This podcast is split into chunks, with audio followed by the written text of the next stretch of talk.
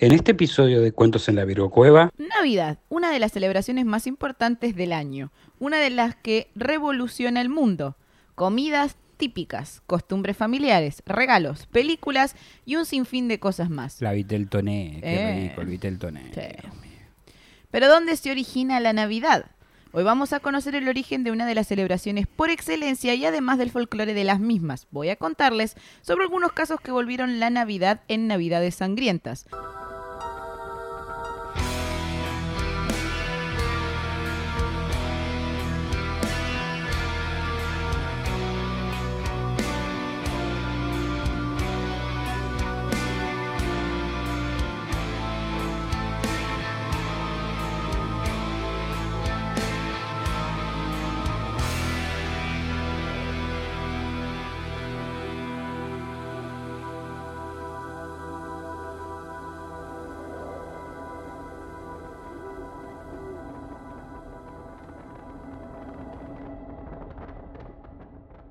Bienvenidos a Cuentos en la Virgo Cueva, el podcast donde hablaremos de distintos acontecimientos. Entre ellos pueden ser casos paranormales, de criminología extraterrestre y otros eventos, o todo lo que consideremos de ser contado en la Virgo Cueva. Mi nombre es Mandy Potter y me acompaña como hoy siempre el gran Cristian Frigo. Mi nombre es Cristian Frigo y estoy acá para hacer comentarios innecesarios e inapropiados y tratar de meterle humor a temas que normalmente no lo tienen. Yo les quiero preguntar, ¿cómo están en sus casas? Contéstenme. Bien, Mandy. Mal, Mandy. Del orto, Mandy. Hoy estamos todos bien porque estamos grabando. El día que que Argentina, Argentina ganó. salió campeón. Vamos, vamos, vamos, vamos, Vamos, vamos, Argentina. Eh. Messi, Messi, Messi, Messi, Messi, Messi, Messi, Messi, Messi. Podría estar así el loop 15 horas. Sí, sí, sí. Eh, un gran día, estamos grabando adelantado, ese es el especial de Navidad. Claro, este es el especial de Navidad. Ustedes están entrando a, Navi- a Navidades sangrientas y no Y entendiendo. Están, están gente gritando por el mundial, ya Claro. pasó, ese, ese señor, ya pasó. Claro, eso fue la semana pasada. Eso noticia es vieja. Noticia vieja. Pero yo hoy fui al obelisco, estuve cantando ahí, muchacho. No me acuerdo cómo sigue. la canté. Hoy nos volvemos a ilusionar. Eso, eso. Eh, quiero traer la copa. No, sí. Quiero ser campeón mundial. Sí. Y al Diego. Bueno, Bueno, no sabemos la letra, obviamente. la sé, pero este es- Las cámaras son, nos, Pero- nos ponen nerviosos. No, es que ya, ya estoy detonada, pero no importa. Estoy detonada de felicidad. ¿entienden? Sí. Yo estaba ahí en el obelisco Yo saltando. voy, a, yo voy a decir lo siguiente, y es raro ver a la Argentina feliz por algo. Sí, a la tal cual. Argentina unificada feliz por algo. Feliz por algo después de un sufrimiento. Porque Mal, el partido mal. fue un sufrimiento. Pero digo, Argentina vive en sufrimientos. Sí. eh, y vos, cuando ves gente en la calle, una vez te están cortando, protestando, pidiendo no, por algo. pero hoy era una comunión. Hoy era una fiesta Sí. en el país, eh, no solamente en en Capital donde estamos Sí. nosotros, sino en todo el país y en todo el mundo. Sí. Eh, creo que casi todo el mundo quería que ganáramos. Eh, gracias Messi, yo sé que jamás vas a ver esto. Yo creo, Messi, que vas a ver esto en ¿Imaginás algún momento Messi, de nuestra vida. Messi seguidor de cuentos Yo, en la mi Virocueva? próximo objetivo en la vida es conocer a Messi. Sacarme una foto con Messi. Y decirle, te amo, Messi. Yo te quería ver levantando la copa. Yo le dije a un montón de gente, este año... Messi, le- igual le- todo la le veo rompieron. en la pero- frente un sticker de cuentos. Yo dije un montón de veces este año que yo iba a ver a Messi levantar la copa. Y todos me decían que estaba loca. Sucedió. Muy bien, muy Bien. bien. Sí, creo que, creo que todo el mundo quería ver a Messi levantar la copa. Y después durante el partido tiré macumba con la Yolanda. Sí. Magia negra, magia sexual, hubo de Prendí un todo. saumerio, recé, bueno, no recé, me manifesté, concreté, bueno, en fin, ya está, ganamos. Vamos a las navidades. Vamos a las navidades. Vamos Feliz las Navidad, Navidades. chicos. Feliz Navidad.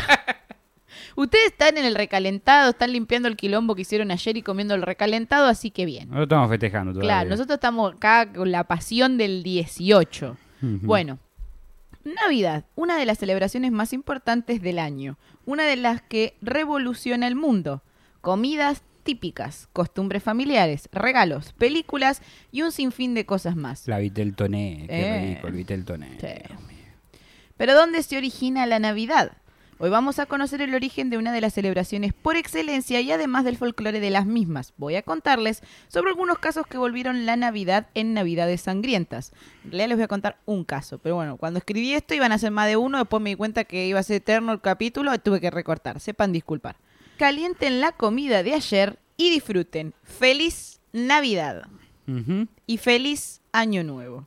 Sí, porque no va a haber Porque especial no va a haber de- especial de Año Nuevo, así que feliz. Año Nuevo. Fe- gracias por estar todo el año con nosotros. Sí, Una vez por un más, año más. los amamos. Acá los tenemos, acá. Messi y ustedes. Messi, mi vieja y ustedes. Ah, Ah, mirá vos. La En la lista de actualidad. prioridades. En la actualidad, el 25 de diciembre se festeja o conmemora el nacimiento de Don Niño Jesús. Dos niños. Sí, que tal niñito existió. Eh, es broma, pero si quieres, no es broma. Pero creo que la historia del nacimiento de Jesús es la más conocida y el cuento más contado. Acá puse mal contado, o sea, yo, El cuento mal contado. Pero- Puede ser. yo quiero tratar de escribir algo neutro, pero ustedes se dan cuenta, ¿no? Que inconscientemente en vez de poner más puse mal, o sea... Sí, sí, sí. Pero lamento decirles, no es un cuento original, ya que la Navidad se originó mucho antes y viene de una fiesta pagana. Estas eran las fiestas de Más las divertidas. Saturnalias. Estas fiestas paganas las celebraban los romanos en honor a Saturno, el dios de la agricultura y la cosecha, y que originalmente transcurría entre el 17 y el 23 de diciembre, coincidiendo con el solsticio de invierno, el periodo más oscuro del año cuando el sol sale más tarde y se pone más pronto, porque acuérdense que si hablamos de tradiciones paganas, hablamos de lo que es Europa y en Europa es invierno. Porque yo estoy diciendo esto y la gente que está en Latinoamérica está como si Sí. yo me estoy cagando de calor a las 8 de la noche. Bueno, pero Sí, nosotros también. el punto del Ecuador, arriba, abajo, se entiende. Si no, busquen. Las labores agrícolas finalizaban en esta época y los campesinos y los esclavos podían aplazar el trabajo cotidiano. Los romanos, como ocurre actualmente en la Navidad, visitaban a sus familiares y amigos, intercambiaban regalos y celebraban grandes banquetes públicos. ¿Qué te trajiste? Y te traje un esclavo nuevo. ¡Eh! ¡Eh! Está ahí con un vuelto con un moño. Durante estas fiestas, claro, Oh, Ay, no, Mati, Mati. Terrible. Durante estas fiestas que se prolongaban durante siete días, los esclavos gozaban de una gran permisividad. Podían vestir la ropa de sus señores y ser atendidos por estos sin recibir Imagínate con los Calvin. Klein del señor feudal. La toga del señor feudal. El esclavo te quitó los Calvin Klein. Mientras fumaba un Pitty Clay. Las Saturnalias también se caracterizaban por la desobediencia de las normas sociales. Cátulo, el poeta romano, lo describió como el mejor de los días, pues se caracterizaba por la abundancia de comida, bebida y todos los excesos de esa época. Sexo. Sí, Sí. sí. Sí. ¿Por qué, por qué, por qué lo, lo transformaba? Estaba bueno. Claro, Estaba mejor que comer, que, que comer eh, con la familia. claro, era una especie de Y Navidad. esperar al gordo con una bolsa. Era una especie Estaban de- cogiendo. Terminaba la fiesta. Era una especie de Navidad y carnaval al mismo tiempo. Muchos artistas se inspiraron en esta festividad para crear sus obras de arte, en las que la decadencia de la fiesta y la crítica hacían la actitud del pueblo eh, su característica principal. También los romanos celebraban el 25 de diciembre la fiesta del Natalis Solis Invicti, o asociada al nacimiento de Apolo. Ah, Eh, a Apolo 15. El 25 El que de a la- diciembre. no, ese era Apolo 13. Ah, bueno, este este es otro. ese no llegó. No, Los este- romanos estaban avanzados para su época, claro. decía que no. No, este se pasó de la luna, porque era el pasó. 15. A Saturno llegó, Claro. seguro. Saturnalia. Claro, porque eran Saturnales. El 25 de diciembre fue considerado como día del solsticio de invierno, que ya lo dije, y que los romanos llamaron bruma. Cuando Julio César introdujo su calendario en el Mm. año 45 antes de Cristo, el 25 de diciembre debió ubicarse entre el 21 y el 22 de diciembre de nuestro calendario eh, actual. Ah, mira. De esta fiesta se tomó la idea del 25 de diciembre como fecha de nacimiento de Cristo. O sea, ellos le chorearon. Cho- Le chorearon los romanos, los Calculale más o menos cuándo nació y bueno, me parece que cuando esta fiesta. Claro. ¿Y sabes por qué? Porque tenía mucho sexo, entonces alguien quedó embarazado, la paloma vine, no se dio cuenta nada, vino la paloma así zapada y dijo, Virgen María, estamos en Saturnalia. bueno, qué sé yo. Cuidado si son vírgenes y van a, y bla- y van a Plaza de Mayo. Me preocupan un poco. Si van a alimentar a las palomas. Sí. Igual. No, estaba pensando que si la dejó embarazada en Saturnalia tenía que haber nacido ocho meses, nueve meses Claro, después, sí. no, no en ese La mismo buscó día. nueve meses A menos que la paloma tuviera un esperma especial. Claro. Súper fecundado. Qué palomas, eh. Tengan cuidado. Sí, tengan cuidado. Usen Eh, iba a decir algo más. ¿Qué iba a decir? Me olvidé. Bueno, La pastilla de la paloma después. Para evitar más niños Jesucitos. Ya tenemos un Mesías y ganó un mundial. Eso, acá el único Mesías es Messi, papá. Sí, señor. Ah, te amo, Messi. Bueno, dato que a nadie le importaba ni necesitaba. Ah, sí, señor, usted es tan original. Sí, voy el mundo, pelotuda. Bueno. Claro. Bueno, vamos a empezar con mitos alrededor de la Navidad. El gato de Yul. Para, en este capítulo puede que hay gente que, eh, que tenga ocho años que no se escuche, lamentablemente, ¿no? Y se entere que... ¿Qué? que el gordo. Shh, no digamos nada por las dudas. Ok. No vamos a decir nada de No eso. vamos a decir nada de eso. Bueno. No vamos a hablar de eso. Papá, nada. Nada. Ok. Sigue vivo. Sí. Te trae los regalos. Sí, te lo señor. deja abajo. Mirá, mamá, Que qué la deja soy. picando abajo, ahí. Claro, La pasa al pie. te, te- te- te hace una, te hace un caño. ¡Muchacho! Ahora no volvemos a ilusionar. Ay, basta. Este, este mundial nos sobrepasó. Bueno, el gato de Yul, que en irlandés se pronuncia ¿Puedo agregar algo? Yolakuturim. ¿Qué? Eh, lo- es algo importante. Que el- en los últimos partidos del Mundial, como Cábala, Cuentos de la Videocueva vio el Mundial juntos. Es verdad, Lo vimos, el juntos, mundial juntos. últimos, todos los últimos partidos. Sí. Así que agradezcan. No, Todos los últimos partidos, no. ganamos. Vimos dos partidos juntos. Todos los ¿Dos nada últimos más? partidos. Sí, No, boludo. los dos más importantes. Vimos el de Croacia ¿Semifinal? y vimos la final. Semifinal y final. semifinal. Yo quiero decir solamente que desde que Y nació conseguimos Cuento- una remera Sí. inconseguible. ¡Vamos, mira! bueno, eh, yo solamente quiero decir que desde que existe Cuentos en la Virgo Cueva, ganamos la Copa América y el Mundial. A ver, casualidad, No lo creo, bueno. porque en concentración escuchan esto. Claro. Un besito, Pavo Di Porque María. ahí sí que no se coge. No sé, ¿eh? Yo a De Paul lo veo bastante no, no, bien. No, no, no, no se puede, Basta. Mandy, no se puede estar contra las reglas de la AFA. A la AFA. ¿En serio? La FIFA. Bien, No FIFAN en la De la No FIFAN en la FIFA. No FIFA en la FIFA. Acá sí que no se Así que no se FIFA. bueno, señora, sigue hablándome del nombre del gato. El gato de Jul, que en irlandés es la Cotulín. Es un gato enorme y perverso del folclore islandés que vaga por el campo nevado durante la época navideña comiéndose a la gente que no ha recibido nuevas ropas de vestir antes de Nochebuena. El gato. No recibiste buena ropa de vestir. ¿Qué es eso? ¿Adidas o Adodas? A dodas. No, te como. ¿Cómo? Ay, estoy salvada. El gato de Jules se ha asociado con otras figuras del folclore islandés como mascotas domésticas de la Era gigante de Fashion Police de esa época, ¿no? Era el Fashion Police de esa Claro. época. Era fashionista el gato. Era el gato de RuPaul. Era el RuPaul Cat Race. Claro. Que si RuPaul. corrías y si lo atrapaba te comía. Claro. Te decía que te tenías que hacer el lip sync for your, Your life. life. Ay, ¿cómo se nota que ganó Argentina? Porque nos está costando un huevo concentrarnos hoy, ¿eh? No, pero eh, sí, está entretenido. Eh, La gigante gente. grill- Grila y sus hijos, los muchachos de Yul. La amenaza de ser devorado por el gato de Yul era usado por los granjeros para incentivar a sus trabajadores a terminar de procesar la lana de otoño antes de Navidad. Claro, porque tenían que hacer ropa de lana para vestirse bien. Claro. Quienes participaban en el trabajo recibirían nuevas ropas, pero aquellos que no, no recibirían nada. Y serían perseguidos por el gato monstruoso. el gato de la ropa. Muchacho, ahora no volvemos a ilusionar. Ah. También se ha interpretado que el gato no se come más que la comida de aquellos sin nuevas ropas durante la ¿Qué le fiesta navideña. gato? Dios mío. La percepción del gato de A ver, si te regalaron unas medias copadas, viste que la- Sí, siempre se toma sí, la media como sí, ese regalo que no falla. No, Este, ¿Zafabas? O, o Zafabas. se fijaban las medias también. también. Se Bien. fijaban todos los... Era fashionista. Claro, Esas medias no coordinan Claro, con, no, con- no coordinan, no, no la- combinan. no combinan con los zapatos, ponele. Era Santiago Artemis. eh. Bueno, bien.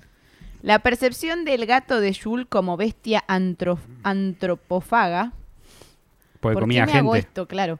Fue popularizada parcialmente por el poeta Johannes Ur su Chuarles couture, sí, obvio. en su poema Xolacoturín. Aunque mencionada como una tradición antigua, los relatos escritos del gato de Jules solo han sido localizados hasta el siglo XIX. El gato de Jules.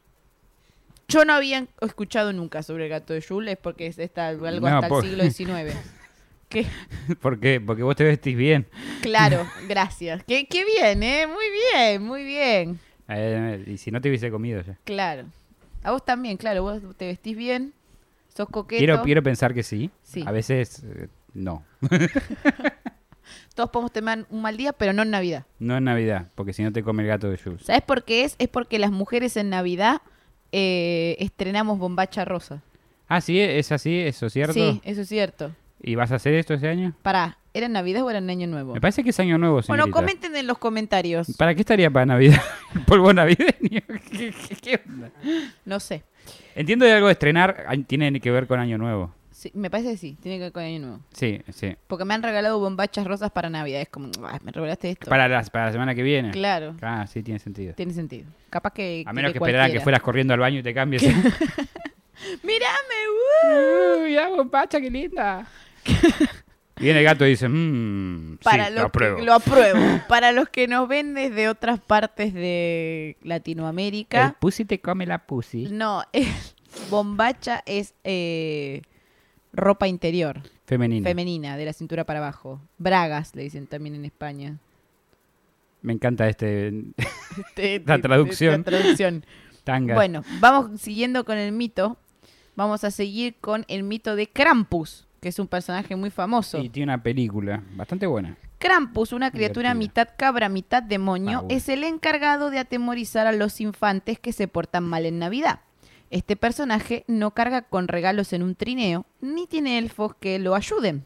Contrario a todo esto, cuenta con cadenas y palos de abedul que usa para golpear a los niños malcriados que se ha llevado consigo al inframundo. Se dice que Krampus, cuyo nombre se deriva de la palabra alemana Krampen, que significa garra, es hijo de la diosa Hel, la encargada del inframundo en la mitología nórdica. Sería como el Hades de la mitología nórdica. Sí, claro. No peleé contra Krampus en el God sí, War, pero este, todavía no lo agregaron. mitología griega básica. Esta bestia de la Navidad comparte algunas características físicas con criaturas de la antigua concepción griega, como son los sátiros y faunos. Claro. La leyenda del Krampus es una tradición de Navidad en Alemania, país donde estas celebraciones comienzan a principios de diciembre. Según el folclore, Krampus aparece de noche, no- eh, en la noche del 6 de diciembre. Sí. ¿Qué pasó? No, nada, imaginé que Krampus, como era de Alemania, iba a decir una animalada, venía con carbón y te pintaba la cara y te mataban en el país. Depende de la época, obviamente, ¿no? Pero no sé de qué época es esto, eh, se, se empezó a... Me parece que es previo, ¿no? Sí. Bueno, te regalaba carbón. Ah, no, ese es Papá Noel.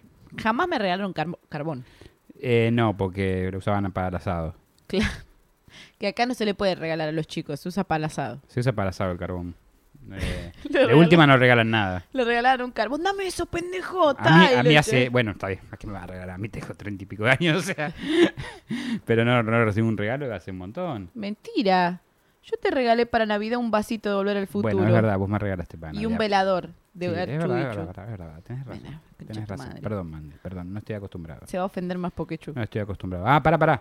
Felicitaciones para Paloma que se recibió. ¡Vamos, Paloma! Paloma. La, la, la, la, Paloma. Si usted quiere saber quién es Paloma, es una amiga de nuestra prima Que conocí. que conocimos Baby hace shower. dos días y resulta que se recibió Es y como nutricionista. Claro, y como todos estamos con lo de abuela, la, la, la volvimos loca, chicos. ¿Cuánto duró eso? ¿Cuatro horas? Sí, no, la chica se tuvo que ir. Cuatro Pero- horas y a cada rato era como, che, ¿sabías qué?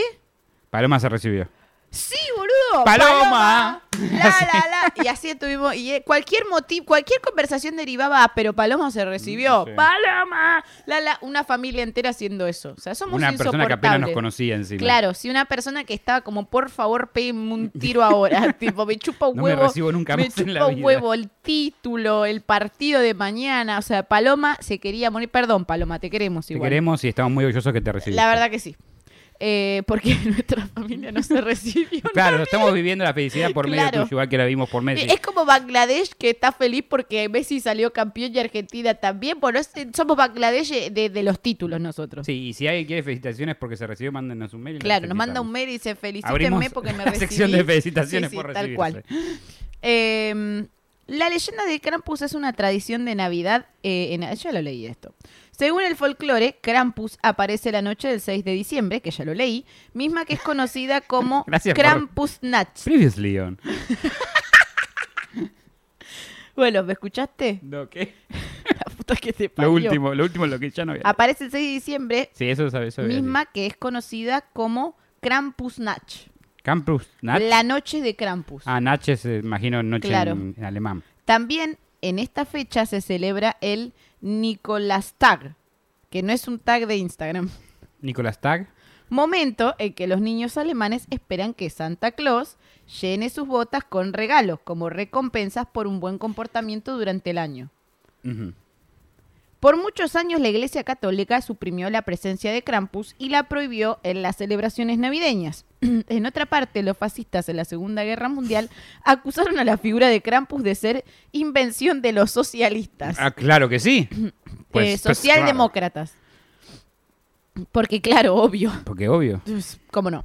Sorpresivamente, Krampus ha tenido un regreso a las tradiciones navideñas con enfoques más modernos debido a las nuevas generaciones que ya no se asustan con este tipo de leyendas. En países como Alemania, Hungría, República Checa y Austria se celebra el Krampuslauf, Lauf, una especie de Qué carrera sí, en la que cientos de hombres disfrazados de demonios corren por las calles, Me encanta. asustando a la gente. Me encanta, quiero eso. ¿Sí? Vamos, ¿A la Alemania, eh? sí. Vamos para Navidad. Otra, tenemos tantas cosas Ay, para hacer en el sí. mundo. Empecemos, empecemos por una. Empecemos por una. Empecemos por el Cosquín Rock. Ah, seguía, tipo. Señora, no. Si nos quieren ver en el Cosquín Rock. Tenemos nuestro link de sponsor. Ah. Bueno, pero donen. perdonen, ¿eh? Donen si bancan cuentos en la Virgo Cueva, aunque sea 20 pesos. Che, no sé si se podrá activar el muchas gracias ahora nuevo de YouTube. Vamos a ver. Si se puede activar el muchas gracias, lo empezamos a, pro- a promocionar. Igual saben que si no pueden retribuir con nosotros económicamente, lo pueden hacer compartiendo, dándole like Sí. al video, mostrándole este podcast a sus amigos. Así que Haciéndonos crecer o viéndonos ya nos ayudan un montón. No es, Sí. no es necesario que nos donen plata, pero si nos quieren donar un millón de dólares tampoco les vamos a decir que no. no. Y Cristian Frigo les va a hacer un felatio. Un felatio. Por un millón de dólares te Sí, hago, lo que- claro. te hago un felatio mientras te, te, te- te acaricio las bolas, no sé lo que quieras. Acabo Bueno. de enterrarme. A mañana venía un sugar daddy, ¡pumba! Uh, un millón de dólares. dólares. Empiezo a, ma- a entrenar la mandíbula, te digo, me chupo un huevo. Puedo- Puedo dejar mi trabajo, bien. Eh, bueno. ¿Por qué no lo llevas vos? Estás ahí mirando bien, eh, siga. ¡Vamos! Se sacrificaba por el equipo Frigo. siempre. El, el más Cristian sacrificado. Frigo. ok, bueno. Ahora Hola. sí, vamos a pasar. ¿Qué vas a decir? Soy Cristina. Tu bella amiga. Ay, Faraona, no nos canceles. Te queremos. Te queremos. A, Bofe también. Sí. Estamos Claro, consumiendo, estamos consumiendo un mucho nivel de bofe, chicos, con los resúmenes de Gran Hermano. Bueno, en fin.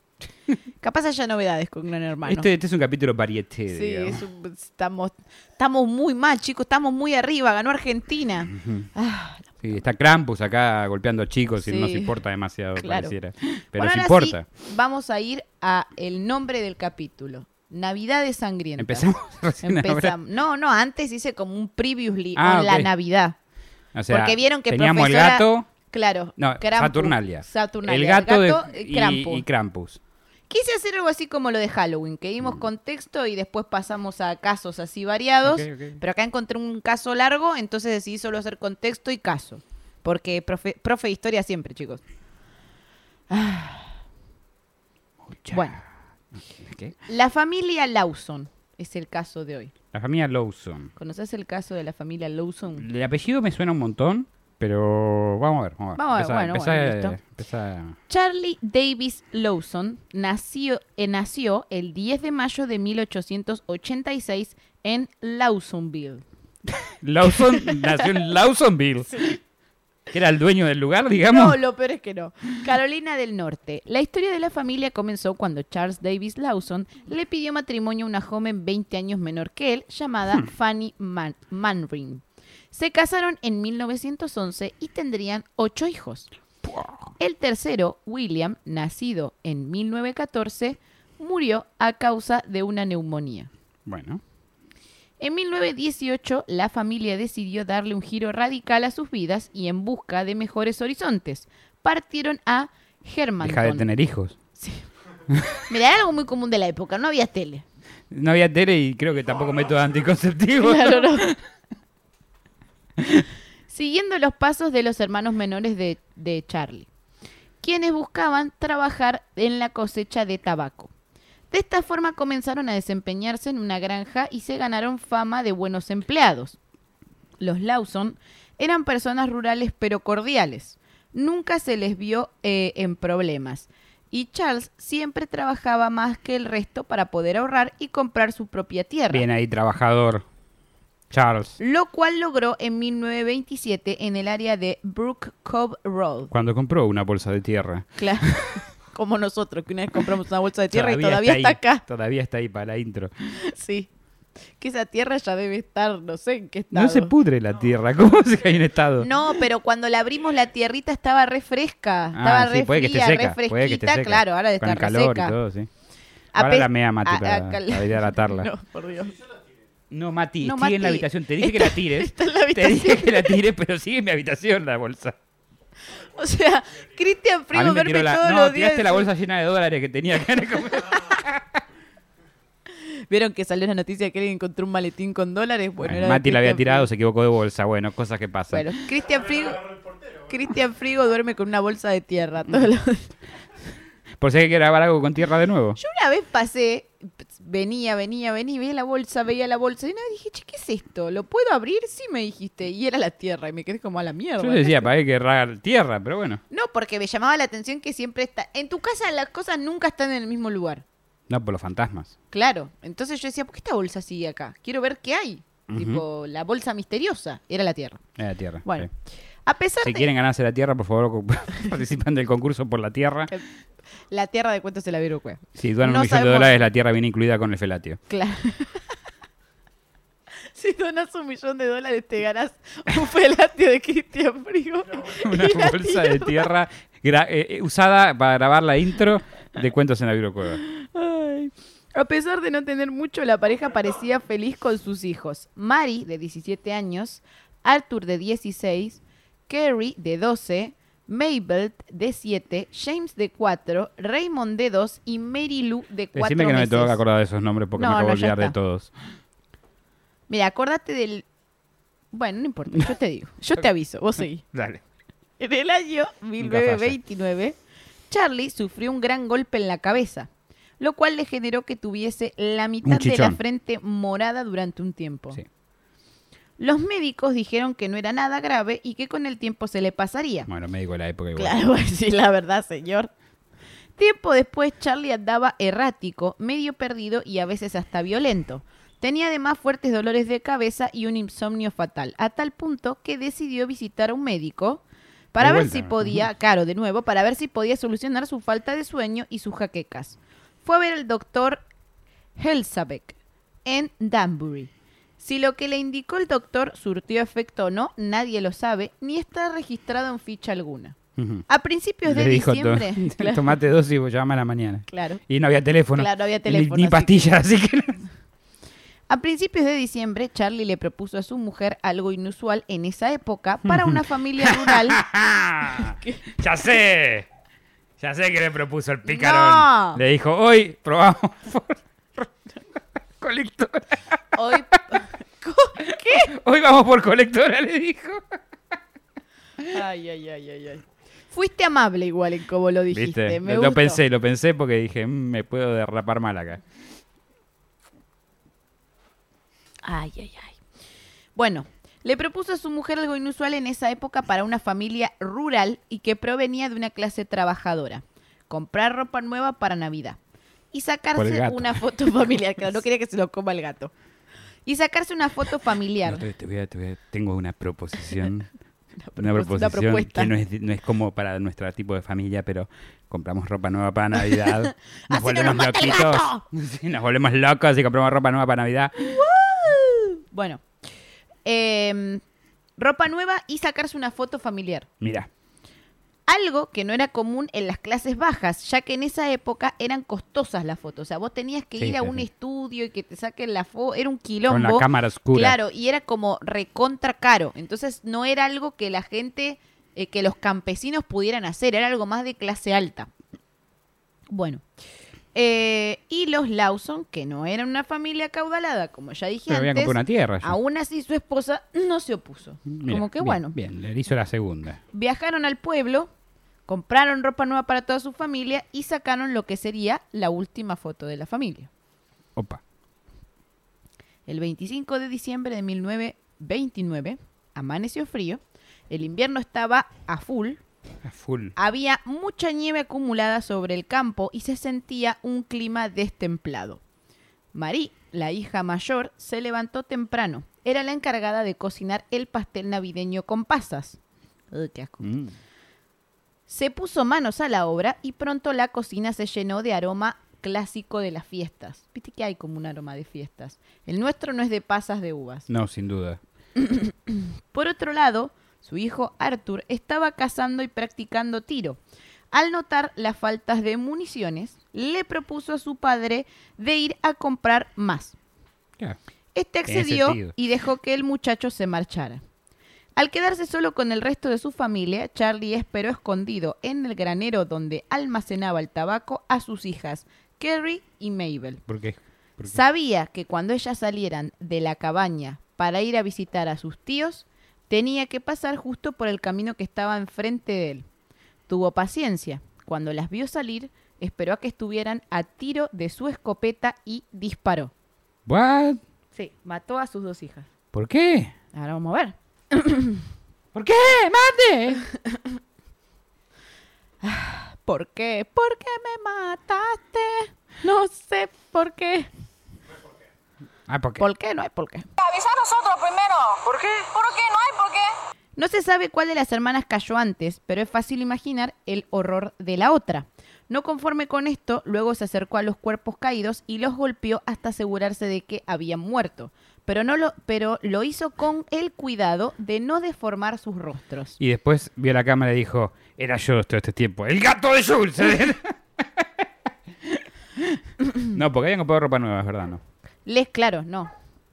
Les cruzó los brazos prolijamente sobre el pecho. Eh, ah, las alzó y las metió en el interior del depósito. Les cruzó los brazos prolijamente sobre el pecho y les puso una piedra debajo de la cabeza cada una a modo de almohada. Ah, pues sí, para que estén... Que, claro, para que estén cómodas, Cómodas, en sí. el más allá.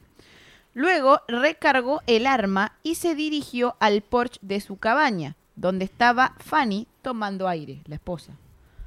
Quizás su mujer había salido a ver qué eran esos disparos cercanos o quizás solo estaba descansando de un ajetreado día Sí, de la estaban cazando, cocina. capaz no era tan raro Claro, escuchar disparos. con los prepara aparte ella estaba con los preparativos. Bueno, capaz salió a tomar un Estaba aire haciendo fresco. la lengua a la vinagreta, el Claro. toné, que no creo. Pero Ella no tuvo tiempo de nada. Su marido apretó el gatillo, la mató y entró esquivando el cuerpo. O sea, la mató y la dejó tirada ahí, esquivó el cuerpo. y el cuerpo. Sí. Mari escuchó. Sí. Mari escuchó el estruendo y pegó un grito. Su Ah. padre no estaba. No creo que eso sea un grito de horror si ves a tu viejo matando a tu vieja. La, ma- la mató. Eso ya lo leí. Su padre no estaba dispuesto a perdonarle la vida a nadie y Mm. la valió sin dudar. ¿Esto porque arruinaron la foto o algo así? ¿Alguien No, no, se no. acabó haciendo una... ah, Los pequeños de la familia, James y Raymond, sí adivinaron a tiempo lo que estaba pasando y corrieron a esconderse. Fue inútil. Charlie los encontró y los asesinó a golpes.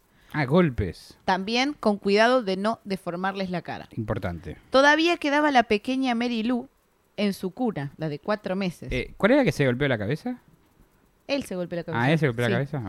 Pero su padre no la olvidó. Fue hasta donde estaba y la golpeó varias veces en la cabeza. La bebé murió por una fractura de cráneo. Charlie ¿No la deformó la cabeza? ¿A esa? No, le- solo le rompió el cráneo, pero Ah, la nada cara capaz estaba bien. Ok, Eh, me encantó, ah, nada más. nada Bueno, más. Charlie prosiguió su enloquecido plan. Colocó estos cinco cadáveres en igual posición que los primeros, solo que debajo de sus cabezas ahora puso almohadas verdaderas. Bien, bien. Vamos. Bien, Luego, sí.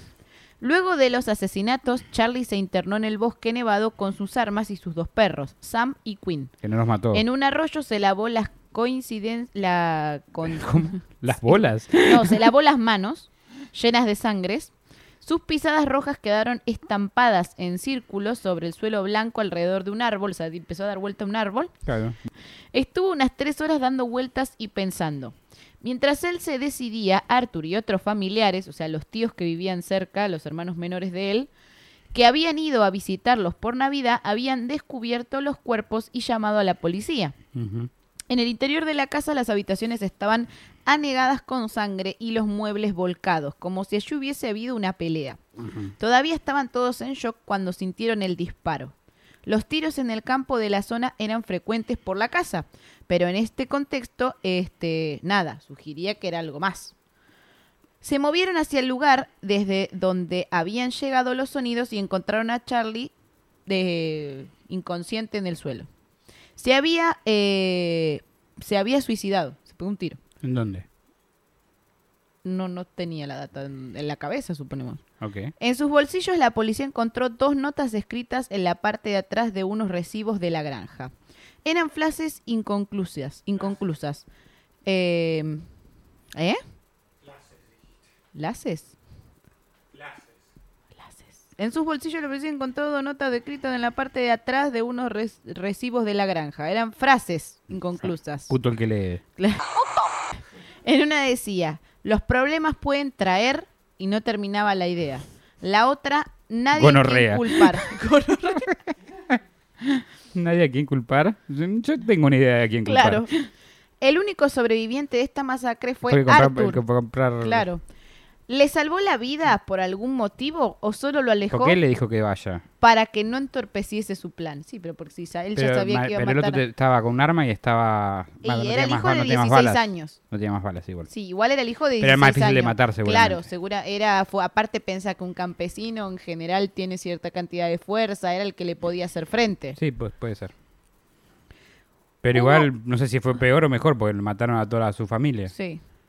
Hubo muchos que se inclinaron por pensar que la verdadera razón por la que Charlie lo había enviado fuera de la granja fue porque era el único que podía hacerle frente. Mm. Cuando Arthur volvió se encontró con el desastre de su vida, pero su padre no estaba allí. Las autoridades... Ay, tengo los dedos negros, me manché. Bueno, no, importa. No tenés manchado. Qué bien. cara.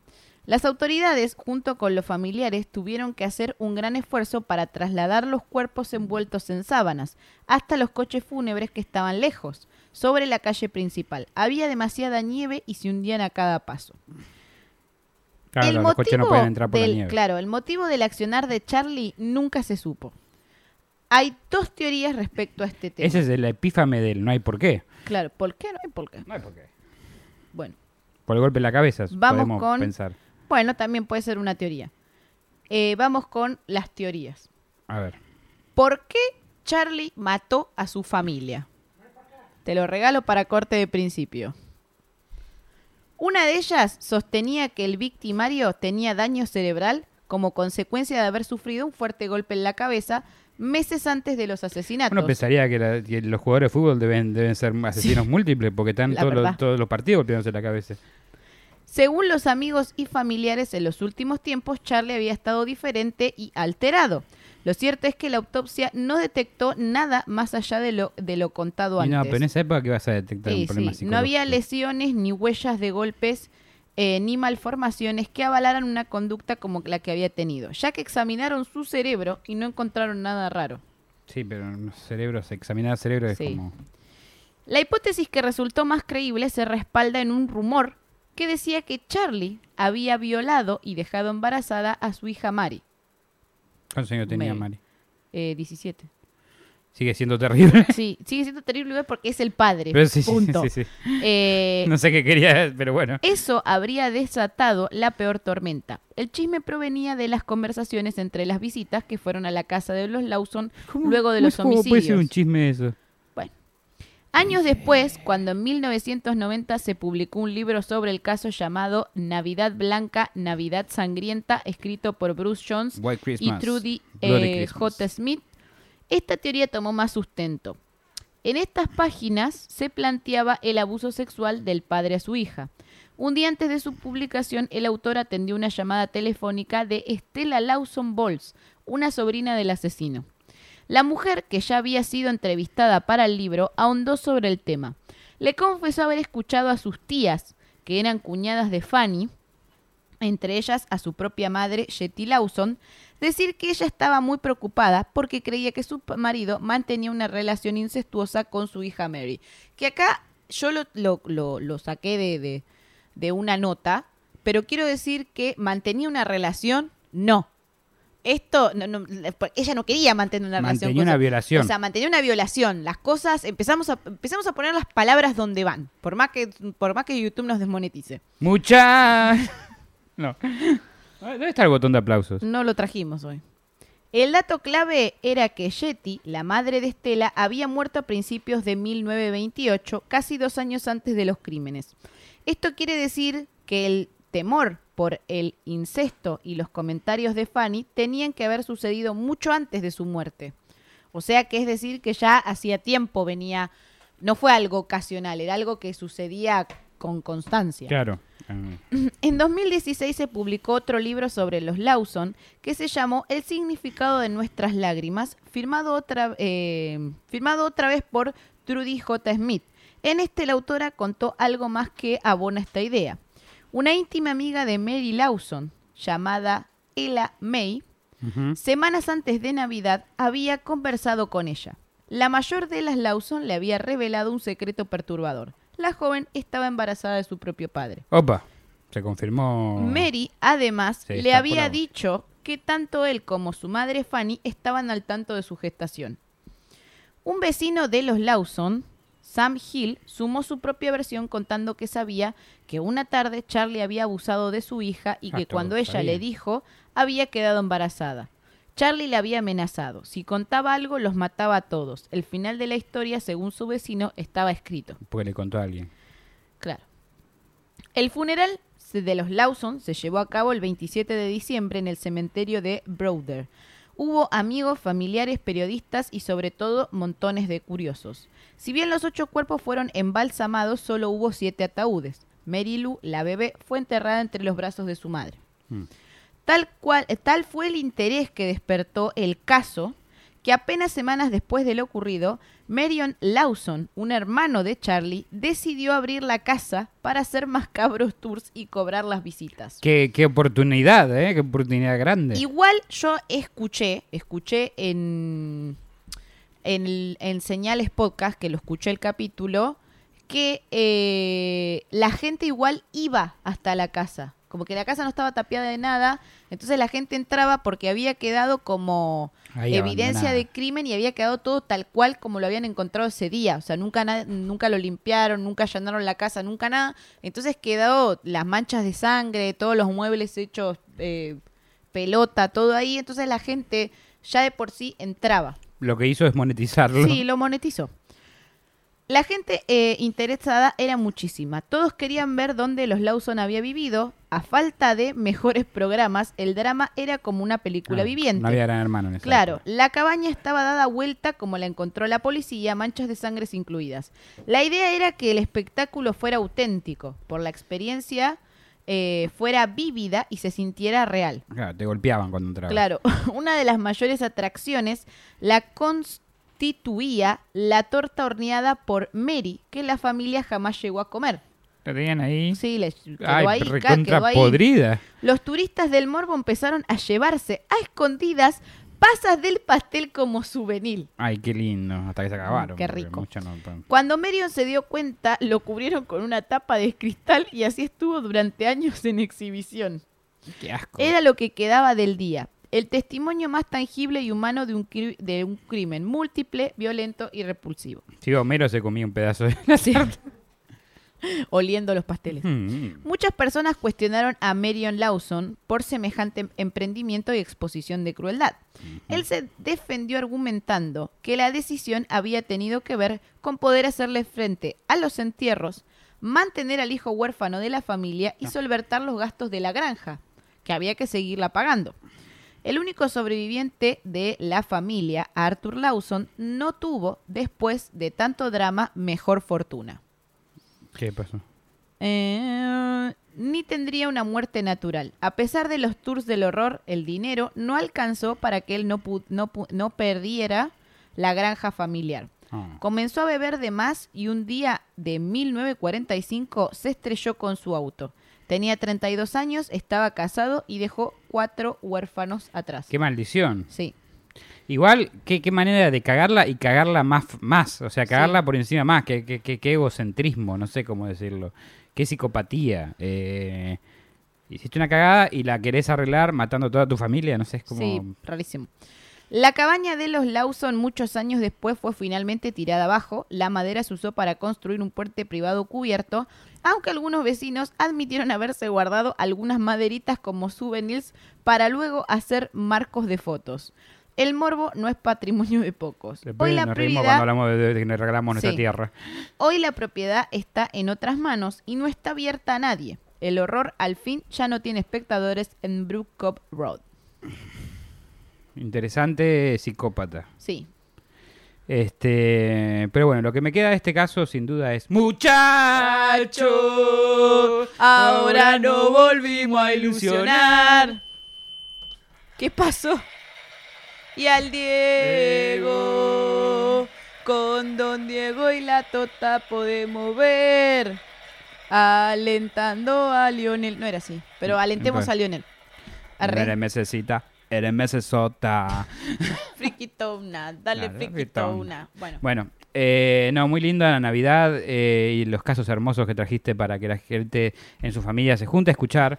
Eh, Muerte. muerte, destrucción, muerte de También muerte pueden incesto. ver nuestro capítulo del año pasado, que también era sobre muerte. Se lo vamos a dejar por acá arriba, en algún lado. Siempre son sobre muerte de alguna u otra manera. O está la gente ya muerta, o se va a morir durante el capítulo, o son Claro. aliens, que normalmente son los más chills. Claro, sí. Pero yo no sé Vienen, hacer... te tocan un poco yo la no cola sé y se van. cosas chills. Pero está buenísimo escuchar historias este, horripilantes en Navidad. Sí, a mí me gusta, a mí me gusta. eh, me gusta el otro, el otro costado de la Navidad. Claro, la Navidad lado no, B no, de la Navidad. No, no, la Navidad de, no de por. Angelito, digamos. Claro. Que guau, qué linda en New York en Navidad. Bueno, no, no, estoy, me bueno, voy a sí, estamos yendo en cualquiera. Pero bueno, nada, eso. Bueno, eh, un empiecen- caso interesante. Eh, súper, súper. eh, eh, lo que, lo que me, me quedó a mí más, igual te digo, yo soy un hombre sencillo, de cosas sencillas. El gato Jules me lo llevo. Claro. Me encanta Me que lo dice la persona que tiene la colección más grande de muñecos que yo he visto. Es un hombre de cosas sencillas, me encanta lo sencillo. Me encanta lo sencillo, me encantan los gatos que matan a gente que no están bien vestidas. Bien vestidas, claro. Uh, Este, el gato fallonista te el llevas gato vos. fashionista. Por eso- favor, si alguien quiere aprender hacer eso una... me, me- me Claro. hizo el día. Si alguien quiere hacer una ilustración, un meme sobre el gato fas- fallonista, O nos sea, lo sí, que ahí que pase mandar. gente y la, la señala y dice, vamos, ¿qué Claro. tenés puesto? El gato fallonista lo queremos ver. A Mati Háganlo. lo mata, siempre está vestido igual. Claro, sí, es verdad. Mati lo mata de una. Mati dice sí. Este, no lo llega, para quien no sabe, Mati, nuestro operador, ya lo mencionamos mil veces, teníamos que haberlo dicho antes, Sí. pero bueno. Si agarran por primera vez eh, cuentos de Cueva, si no ya sabían. Claro, si no ya sabían. Pero bueno, bueno, esto ha sido todo. ¿Por dónde podemos encontrar Cristian Frigo? Me pueden encontrar eh, por Instagram como Virgo Frigo con doble E en vez de una I. Y por YouTube. Ah, no, lo bajé ahora porque voy a hacer un re-release de mi álbum eh, Tres Tristes Tetris, pero pronto voy a tener nuevas novedades sobre Claro, eso. lo dijo en automático. Sí, sí, lo tengo en automático porque lo tenía subido a todas las redes, lo tuve que Claro. bajar porque me lo va a publicar otra productora. Perfecto. Ponlo en automático. Semifanático. Ah, ¿qué le decía? El remaster. Eh, bueno, mi nombre es Mandy Potter y me encuentran en todas mis redes sociales como Mandy Potter Oak. Tengo la rojita por la que me están viendo capaz. Tengo la violetita esa que haces vivos y que transmitís no puedes decir en, YouTube porque Eh, te... Y tengo la de las fotitos. ¿Te Así que, claro, para que No, igual la de fotitos no sé si es un problema. Pero... Bueno, yo por las dudas por les las digo así.